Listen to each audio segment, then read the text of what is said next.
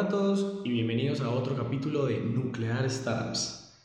Hoy, en el capítulo de hoy, vamos a hablar sobre fondos de capital de riesgo, pero de una forma muy, muy diferente. Y digamos que de todas las personas que hemos entrevistado en el programa, creo que es tal vez la que se diferencia bastante más de lo que uno tiene muchas veces en la cabeza, que es solamente dinero y solamente un juego financiero, a ir un poco más allá del tema social, el tema de comunidad.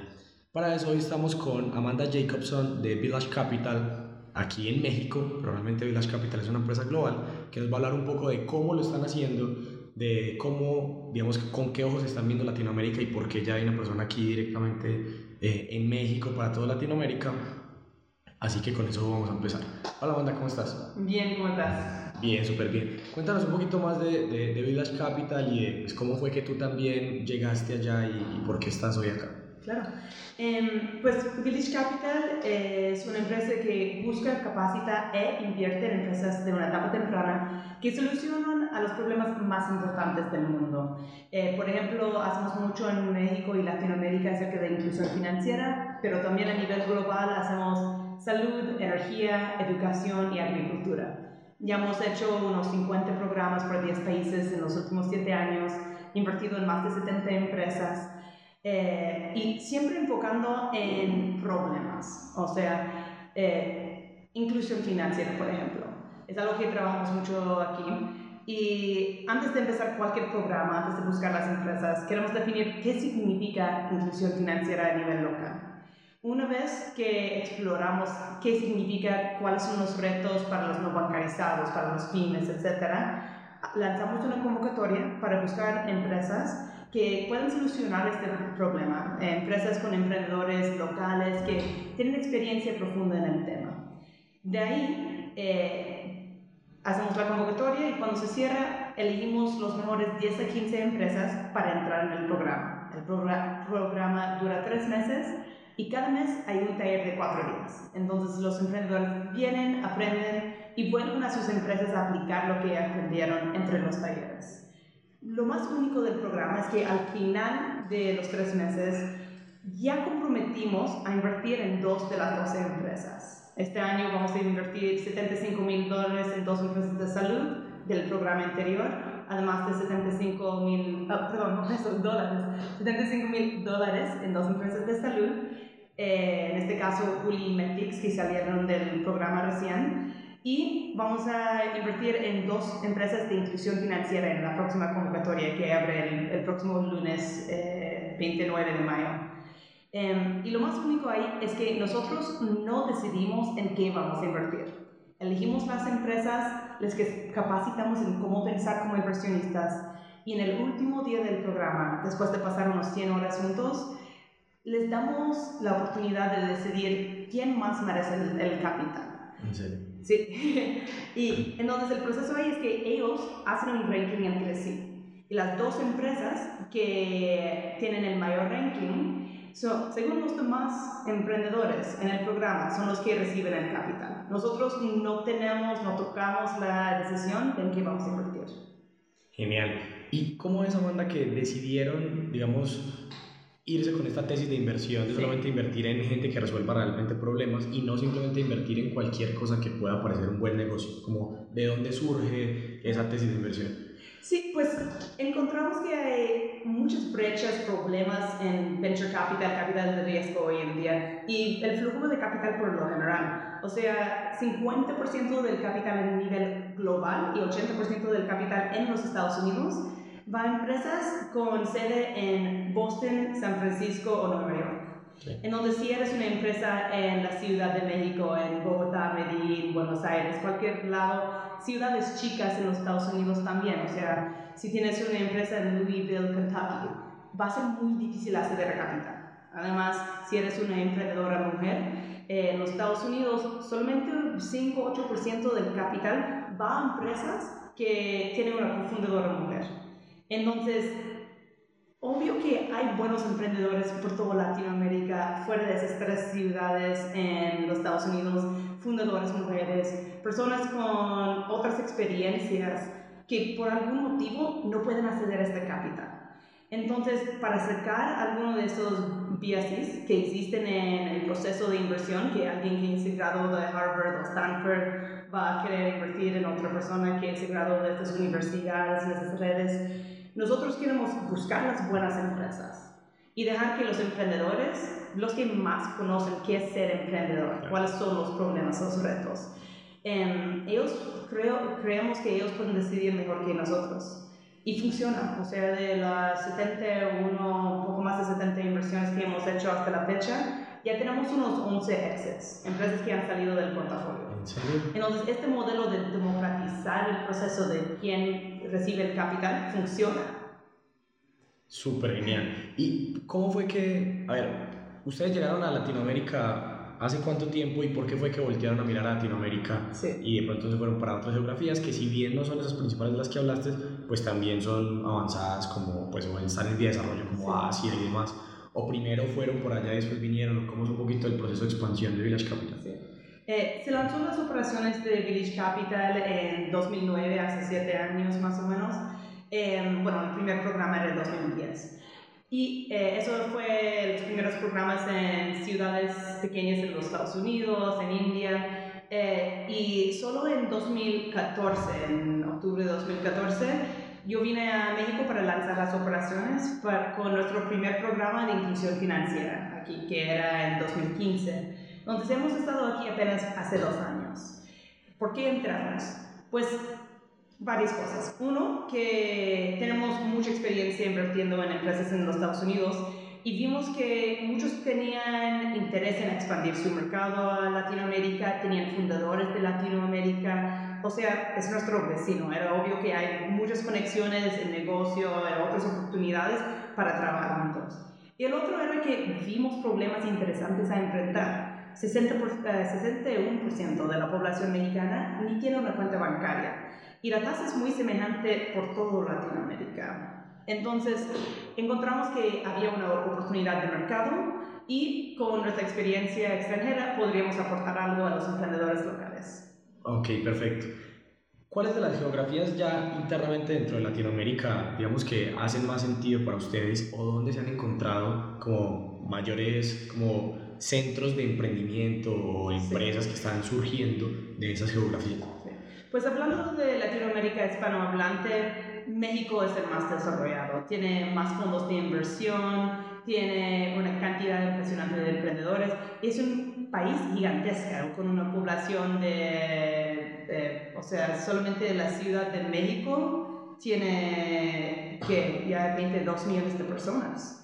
Entonces, en cuanto a la oportunidad del mercado, la actividad del emprendedor inversionista, México está mucho más desarrollado que los demás países. Sin embargo, lo que estamos estudiando ahora es cada país qué hace bien. O sea, por ejemplo, en México hay muy pocas empresas de energía, por todo Centroamérica también, pero vemos muy, eh, eh, oportunidades muy interesantes en Argentina. Eh, donde tienen muchos recursos naturales y empresas activos, activas en este ámbito. Entonces, mientras que FinTech, por ejemplo, está muy fuerte, o, tecnología financiera, está muy fuerte en México y también hay bastante actividad en Colombia, Argentina, Chile. De repente cosas están pasando en Perú y otros países. Em, vemos que hay oportunidades, por ejemplo, en Colombia, educación. Es un tema muy interesante y hay muy pocas empresas, startups, de educación aquí en México. Entonces, es algo que estamos explorando. Cada país tiene algo que hacen muy bien. Okay. Cuéntame un poquito sobre la convocatoria de FinTech que tienen abierta, que, oh, que va a abrir este siguiente lunes. ¿es? Sí, el próximo lunes 29 de mayo abriremos una convocatoria para emprendedores de inclusión financiera o tecnología financiera FinTech aquí en México y Latinoamérica. Y esto es un paso muy emocionante para nosotros porque por primera vez estamos invitando a emprendedores de Colombia, Argentina y Chile a aplicar a la convocatoria.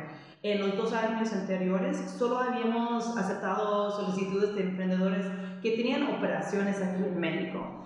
Pero, como te mencioné, estamos viendo cosas muy interesantes en los demás países. Y no queremos perder la oportunidad, por nuestra parte, de ayudar e invertir en esas empresas de los demás países. Y también, o sea, entendemos que no sé qué iba ahí, pero sí, eh, el chiste es que sí hay muy, empresas muy interesantes de fintech en los demás países eh, y va a ser el programa que acabo de explicar. Eh, tenemos la convocatoria abierto, abierta casi todo el mes de junio y luego vamos a elegir 15 empresas de esos cuatro países. No tenemos una cuota, puede ser que todos llegan de Colombia, todos son de México. La idea es encontrar todas las empresas que están tocando el tema de inclusión financiera, productos y servicios para los no bancarizados y los pymes. Ok.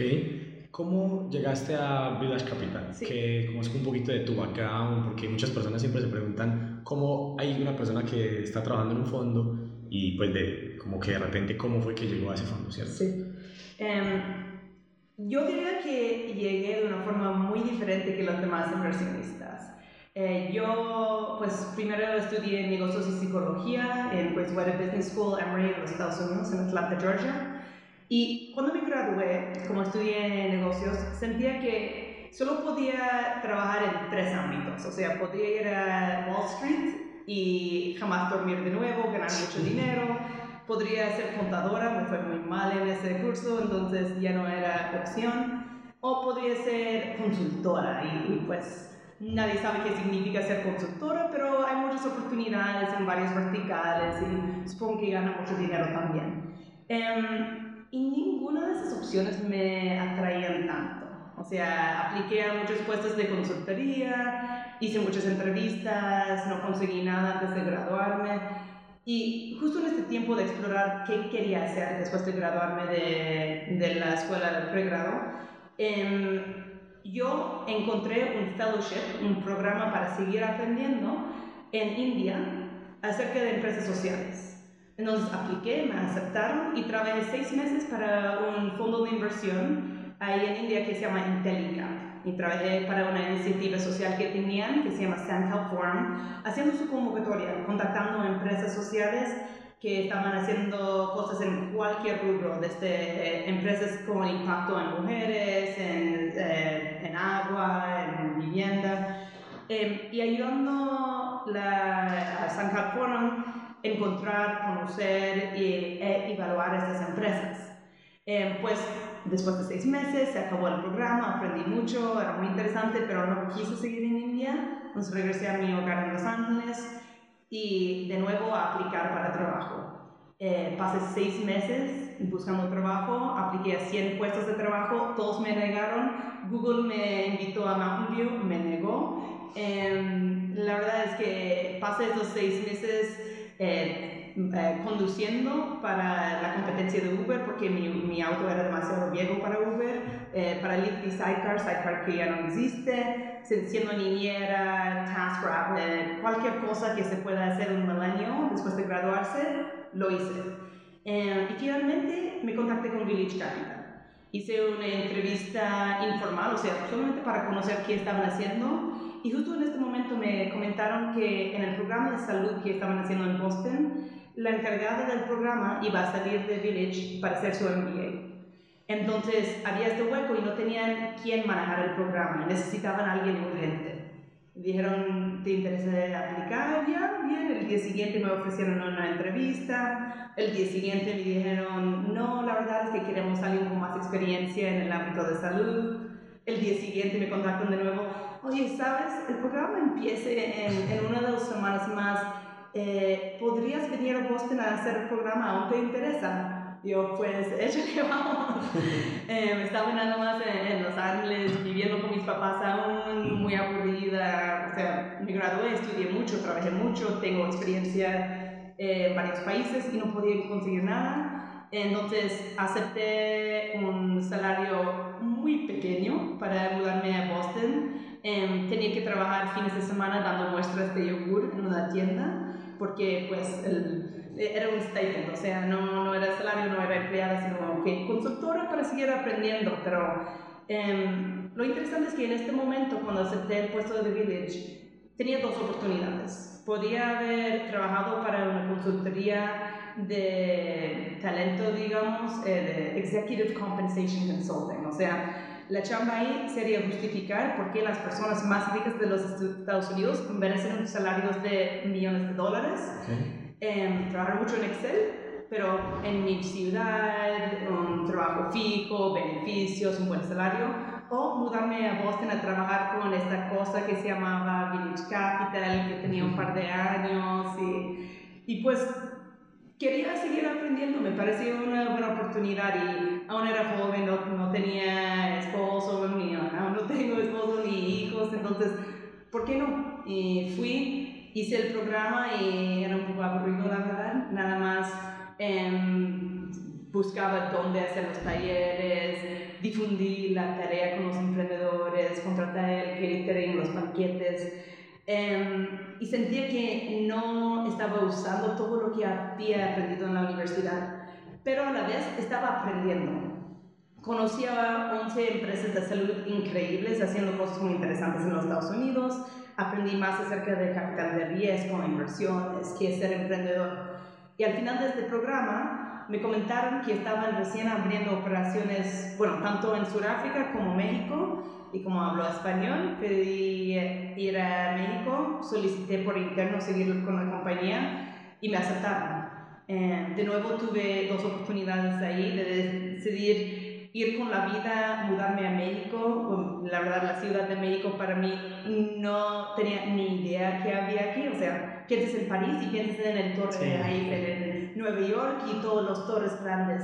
Y la Ciudad de México, como es una ciudad grande, supongo, no, no, tenía ni idea, pero pues hablaba español, me interesaba la cultura, me interesaba el tema de inclusión financiera, lo que estábamos haciendo. Eh, y la otra oportunidad fue trabajar en un startup en San Francisco, lo, lo típico que hacemos después de graduarnos los millennials en, en ese tema. Eh, y pues me atrevé, fui con la opción más difícil, que sabía que podría haber fracasado terrible o aprendido mucho y crecido mucho. Entonces fui con esta opción más atrevida, más difícil. Eh, en octubre de 2014 me mudé a México para lanzar la primera convocatoria de inclusión financiera y desde ahí fui creciendo con la compañía. Ahora soy la gerente regional de Latinoamérica. Eh, y creo que la, la, historia en el fin ahí es, es, un par de cosas, que creo que llegué donde estoy no porque estudié capital de riesgo, una maestría en sustentabilidad, pero porque tomé el tiempo de no saber qué quería hacer con mi vida. No lancé con la primera opción de trabajar en una consultoría porque me ofrecieron. Eh, tenía un poco de visión de qué quería hacer en la vida. A la vez, no me puse floja, no estaba en mi casa haciendo nada, viendo tele, o sea, estaba trabajando, estaba tratando de ganar más experiencias em, y por último, no tuve miedo de fracasar, siempre fui con la opción más difícil, pero más interesante. Em, y sí tenía que trabajar más, sí tenía que trabajar múltiples trabajos a la vez.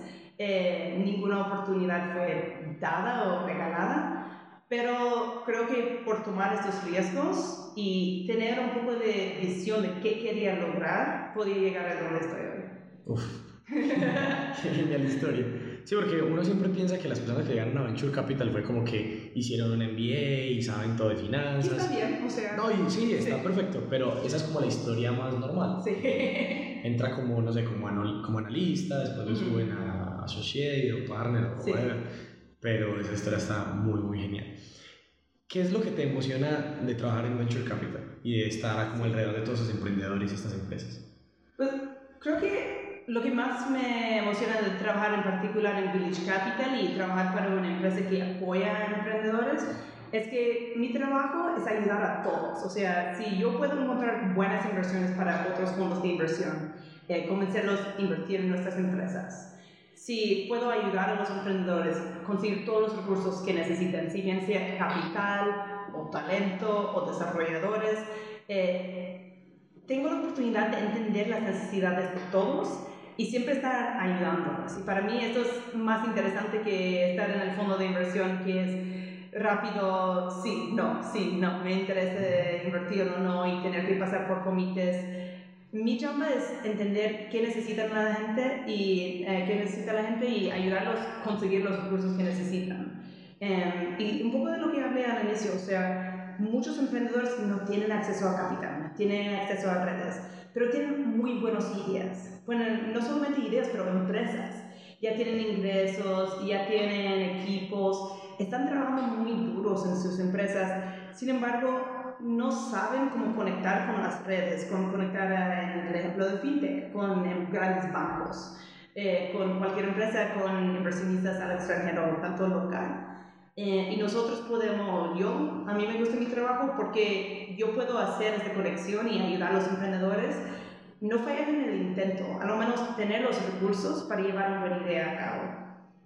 Yo creo que una de las cosas que me apasionaría a mí trabajar de, en algún momento en la vida como he hecho el capital o en una vida paralela es el hecho de que uno está aprendiendo demasiado sí. porque está rodeado de emprendedores que todos los días están haciendo cosas nuevas y uno habla con uno, habla con otro, habla con otro. Imagino que desde el punto de vista de conocimiento debe ser demasiado enriquecedor. Hablemos un poquito de, como, de las empresas del portafolio de, de Village. Como, ¿Cuáles son, me estabas diciendo que resuelven problemas globales, como cuáles son esos problemas que esos emprendedores han decidido, han decidido resolver y, y cómo lo están haciendo y no sé en qué punto van, en qué stage están, los exits que tuvieron fueron en qué cosas y nos cuentas un poquito de eso. Sí, eh, pues ya en México hemos invertido en tres empresas, en Credit Like Me, Bill Pocket y Pesos. Eh, estamos por invertir, como mencioné, en dos empresas de salud, Juli Metics, eh, también cerrando una inversión en Mr. Presta, otra de FinTech. Eh, y a nivel global, pues ya sabes, tenemos 60 tantos otras empresas. Entonces, amo a todos y es un poco difícil destacar solo uno, pero eh, doy el ejemplo de, de Credit Like Me, que es nuestro primer éxito en Latinoamérica. Credit Like Me da préstamos a millennials a través del gamification. De, y, o sea, la meta ahí es hacer divertido y también, bueno, divertido conseguir un préstamo, pero también que los que buscan préstamos entienden todo lo que están pidiendo, o sea, entienden qué es el interés, etc. Entonces, lo que hacen es rompen la brecha de que en México y diría toda Latinoamérica también, muchos otros países, que hay una falta de confianza en los bancos. O sea, piensas en un préstamo y piensas en todas las estafas, en los altos intereses, te da miedo. Pero si es una necesidad real, si un estudiante quiere ir a la universidad, si hay una condición médica, hay problemas muy importantes que las personas necesitan efectivo ahora y necesitan un préstamo. Y lo que hace Credit Like Me es construye una red de confianza a través de Facebook. Entonces, si tus compañeros ya han pagado sus deudas a Credit Like Me, tu interés va a ser más bajo. Okay. Y hay escalones de confianza. Eh, el primer escalón sería una tasa de interés típica, pero llegando al, eh, a la, al escalón eh, mayor de confianza, ellos dan un tipo de interés igual a una tarjeta de crédito mejor. Entonces, ellos hacen todo el proceso de conseguir y buscar un préstamo menos eh, tenebroso y más divertido. Y para mí esto es un reto muy importante para que la gente pueda conseguir dinero cuando lo necesitan. Eh, ellos están innovando siempre, es una empresa de Culiacán, de hecho, y para mí en sí es muy interesante. Culiacán es una ciudad en México, en el norte, eh, y pues cuando uno piensa en emprendimiento en Culiacán, se queda en blanco, o sea, no, no, no está en el mapa. No, para mí esto es la oportunidad del proceso de Village Capital, buscar emprendedores que no son de las ciudades típicas, que no son de las redes típicas, enfrentando problemas muy importantes y a la vez que eh, pueden ser buenas inversiones. Eh, nosotros invertimos en ellos con deuda y ya repagaron su deuda. Eh, estamos explorando trabajar con ellos adelante también. Eh, y diría que todas las empresas que estamos trabajando, con que estamos trabajando estaban haciendo cosas muy eh, importantes e interesantes. Eh, Pesos es una empresa de Monterrey, otra ciudad que estado, eh, inversionistas estadounidenses puede ser que no conocen o gente fuera de México no conocería. y esa empresa da préstamos revolventes a pequeñas empresas. Entonces, tu tiendita de la esquina necesita para comprar sus insumos, no sé, Coca-Cola, chicles, no tienen el efectivo hoy, pero necesitan poder pagar sus proveedores y te pueden pagar entre una semana, no es algo tan complicado, solo no tienen eh, la cartera para poder darlo hoy. E-Pesos, con sus préstamos, ah, tiene casos de éxito muy interesantes de empresas que han recibido sus préstamos, pagado sus préstamos y podido crecer sus pequeñas empresas, sus tienditas tanto, que podrían hacer una segunda sucursal, asegurar más puestos de trabajo para personas en su comunidad. Eh, y eso es una oportunidad. De, ya sabemos que el 99% de las empresas en, en México, al menos, son pymes, son pequeñas empresas. Y a través de estas oportunidades para dar los préstamos a una tasa de interés eh, atractiva y justa, pueden ayudar a estas empresas a crecer, no quedarse estancadas. Eh, y la otra cosa interesante ahí es que no es solamente una empresa de préstamos, sino que es un monedero digital. Usando esta necesidad de los préstamos, jala personas que están en la economía informal, que solo hacen transacciones en el efectivo, a una plataforma digital, porque cuando dan los préstamos es todo a través de esta plataforma. Entonces ya las tienditas tienen acceso a un monedero digital. Sus proveedores también pueden recibir eh, el dinero que necesitan más rápido, con una mejor experiencia de usuario a través de la plataforma y tienen muchas más oportunidades para dar acceso a ese monedero digital a la comunidad. Entonces, en lugar de tratar de copiar Venmo y ser el nuevo Venmo de los Estados Unidos, eh, de México, Latinoamérica, que todos de repente de un día al otro van a parar de usar el efectivo y van a hacer transacciones digitales, han encontrado un punto clave, un problema importante para las personas, para poder formalizar sus transacciones. Y eso da muchas más oportunidades, desde los datos que necesitamos para poder hacer mejores eh, eh, historia, para construirles una historia crediticia y poder darles más oportunidades.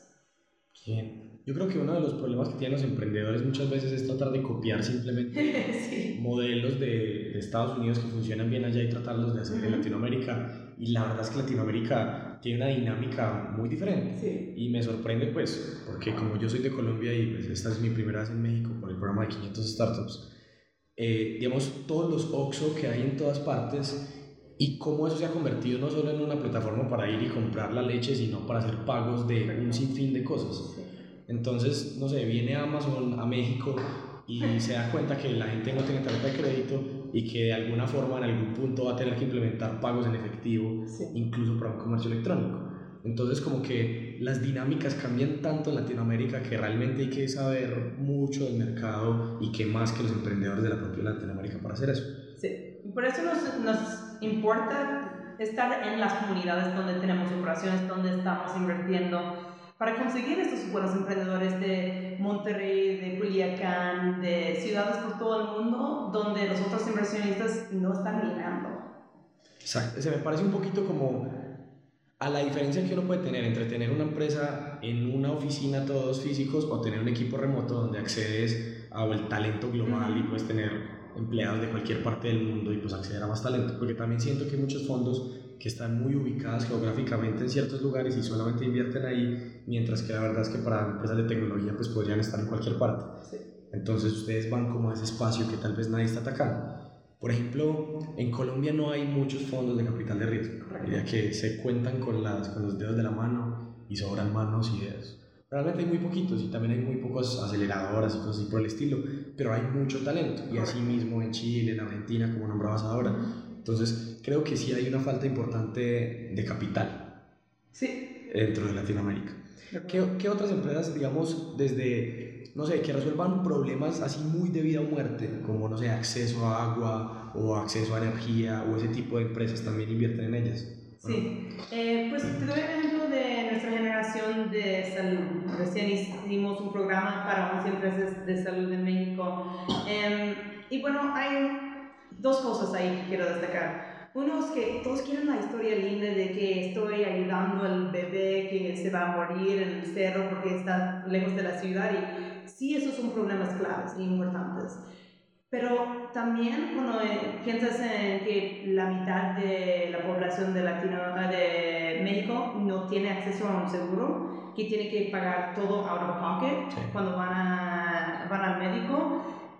te das cuenta que hay problemas sistémicos también que las empresas pueden enfrentar. Entonces, para nosotros, aunque la historia tal vez no sale tan lindo como ayudar a una persona individuo, y yo estoy muy emocionada para nuestra inversión en Willy, que es un Electronic Health Record. Eh, ayuda a las personas a encontrar sus médicos, a los médicos manejar todos los datos que consiguen durante la cita, el, el récord médico y también toda la comunicación después de, de la visita.